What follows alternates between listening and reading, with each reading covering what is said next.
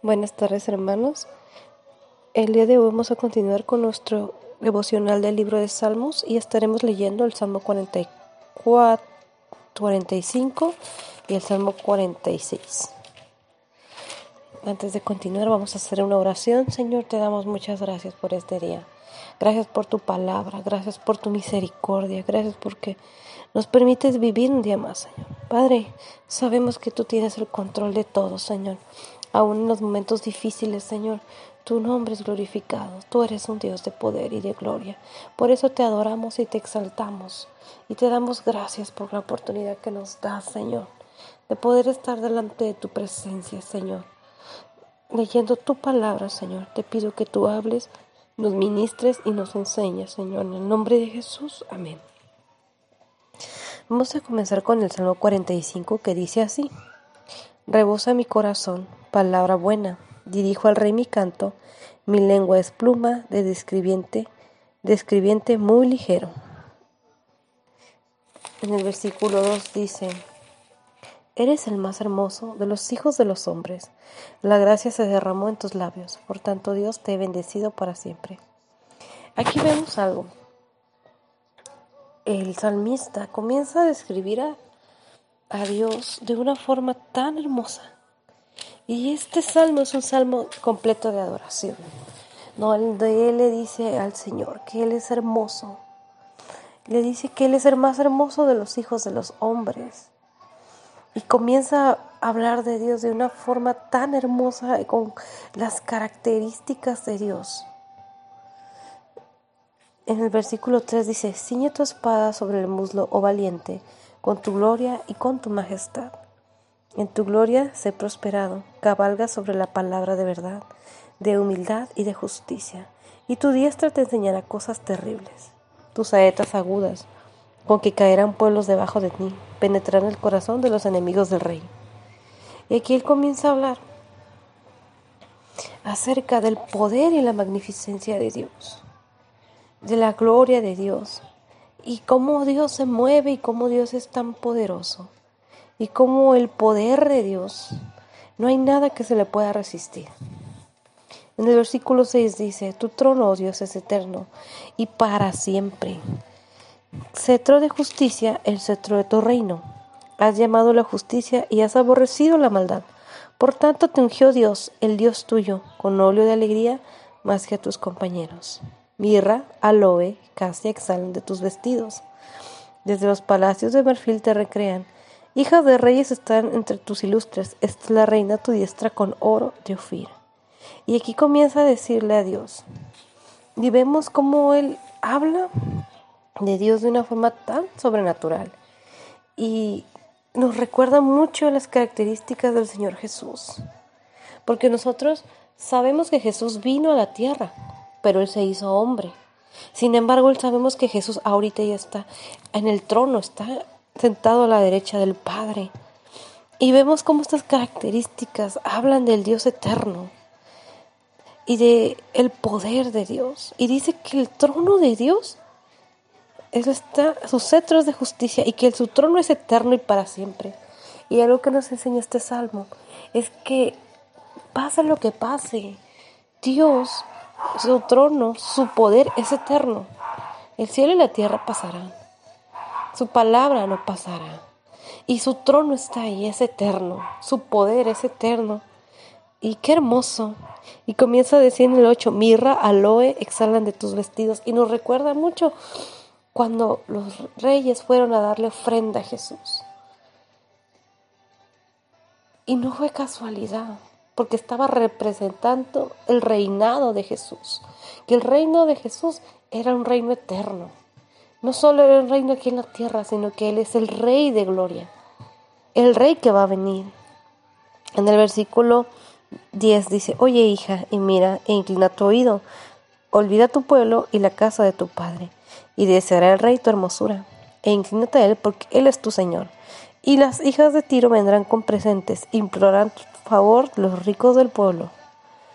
Y aquí empieza a hablarle a la iglesia, porque la iglesia dice que es la novia. Y nos dice a nosotros como iglesia que inclinemos nuestro oído y olvidemos las cosas pasadas y olvidemos todo lo que veníamos cargando y nos postremos y busquemos agradarle a ese rey que vendrá por nosotros, porque Él es nuestro Señor. Y qué hermoso es cuando llegue ese momento en que podamos estar delante de Jesús, cuando Él venga con todo su poder y su gloria, y nosotros estar listos como esa iglesia, como esa novia preparada, lista para entregarse al novio. Y en el versículo 13 dice, Toda gloriosa es la hija del rey en su morada, de brocado de oro es su vestido. Con vestidos borrados será llevada al rey. Vírgenes irán en pos de ella, compañeras suyas serán traídas a ti. Y aquí nos comienza a decir que como esa novia, la iglesia va a ser llevada adelante, va a ser llevada adelante del rey. Y que tendremos, pondrá vestidos de oro. Nuestra condición o la forma en la que estamos vestidos ahora no es la como vamos a llegar delante del rey. Él nos va a cambiar. Y como nos dice aquí en el versículo 14, vestidos bordados, cosa que Él ya ha preparado de antemano. Y en el 15 dice, serán traídas con alegría y gozo. Entrarán en el palacio del rey. Qué hermoso. Qué hermoso porque este salmo es un salmo profético.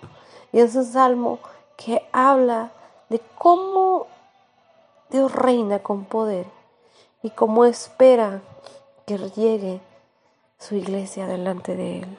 En el versículo 16 dice, en lugar de tus padres serán tus hijos, a quienes harán príncipes en toda la tierra. Haré perpetua la memoria de tu nombre en todas las generaciones, por lo cual te alabarán los pueblos eternamente y para siempre. Qué hermosas las promesas de Dios. Qué hermosa saber que pase lo que pase, Él es el Rey de Gloria. Y que así como estas bodas que se efectuarán en su momento, Qué hermoso saber es que nosotros tenemos la oportunidad de ser parte de eso. ¿Cuándo? No lo sabemos, pero sabemos que si permanecemos en Dios, llegaremos delante de su presencia como esta novia.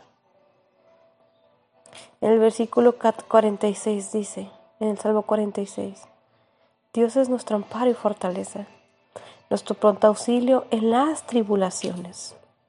Por tanto, no temeremos aunque la tierra sea removida y se traspasen los montes al corazón del mar. Y qué hermoso salmo. Es un salmo que me gusta mucho porque cuando viene temor, cuando vienen problemas, cuando vienen situaciones fuertes, cuando vienen pruebas, aún como lo que estamos viviendo, cuando vemos tantas cosas, señales, cuando vemos y decimos, Señor, guárdanos, y pedimos a Dios que tenga misericordia y cuando a veces llega el temor, este salmo es un salmo tan hermoso que nos enseña a que nos refugiemos en Dios. Dice que Él es nuestro amparo, que Él es nuestra fortaleza y que Él es nuestro pronto auxilio en las tribulaciones, en los problemas y en las situaciones difíciles. Él es el que nos va a socorrer. En el versículo 3, en el versículo 2 dice que no podemos, no temeremos, aunque la tierra sea removida aunque veamos lo que veamos y aunque pasen las situaciones difíciles y se mueva la tierra, no temeremos porque sabemos sobre quién estamos, quién es nuestra roca y quién es nuestro refugio.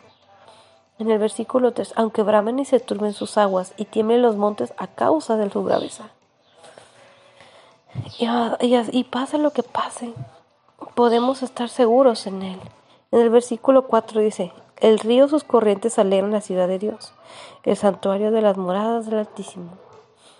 Dios está en medio de ella, no será conmovida. Dios la ayudará a clarear la mañana. Y aquí vemos cómo dice que Dios está en medio de su morada no será conmovida. Como iglesia tenemos que estar seguros de que Dios está en medio y que pase lo que pase, las pruebas, las situaciones, lo que se quiera venir en contra de la iglesia, dice que no seremos conmovidos porque Él está en medio y Él es nuestra roca. Como iglesia, Él es nuestra roca. Como familia, Él es nuestra roca. Y pase lo que pase, no seremos conmovidos. En el versículo 6 dice, bramarán las naciones, titubearán los reinos. Dio él su voz, se derritió la tierra Jehová de los ejércitos está con nosotros, nuestro refugio es el Dios de Jacob. Y aquí vemos algo interesante porque dice, que bramarán las naciones y titubearán los reinos. Y en estos días donde vemos que las naciones, cada quien no sabe lo que está haciendo, se toman decisiones, están tratando de, de luchar. Unas toman decisiones buenas, otras toman decisiones malas. Unas se unen para hacer lo bueno, otras se unen para hacer lo malo. Y los líderes no saben o, tienen, o tienen planeado los líderes del mundo, lo que ellos creen que pueden hacer. Pero aquí dice algo muy importante. Dice que aunque bramen las naciones y aunque el enemigo tenga sus planes y quiera hacer sus planes, dice que Jehová es el que tiene el poder. Y que cuando Él dice y cuando Él habla, las naciones se derriten. No hay nada que pueda resistirse al poder de Dios.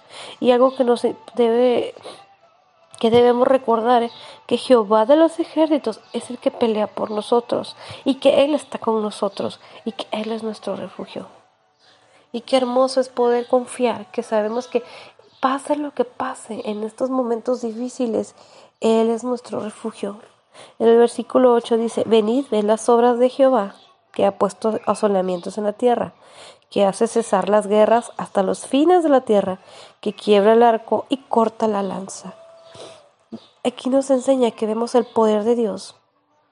Y dice que Él hace cesar las, las guerras. Que aunque la gente decida o quiera hacer, el único que puede ponerle un alto al enemigo y a todo lo que está pasando es Dios.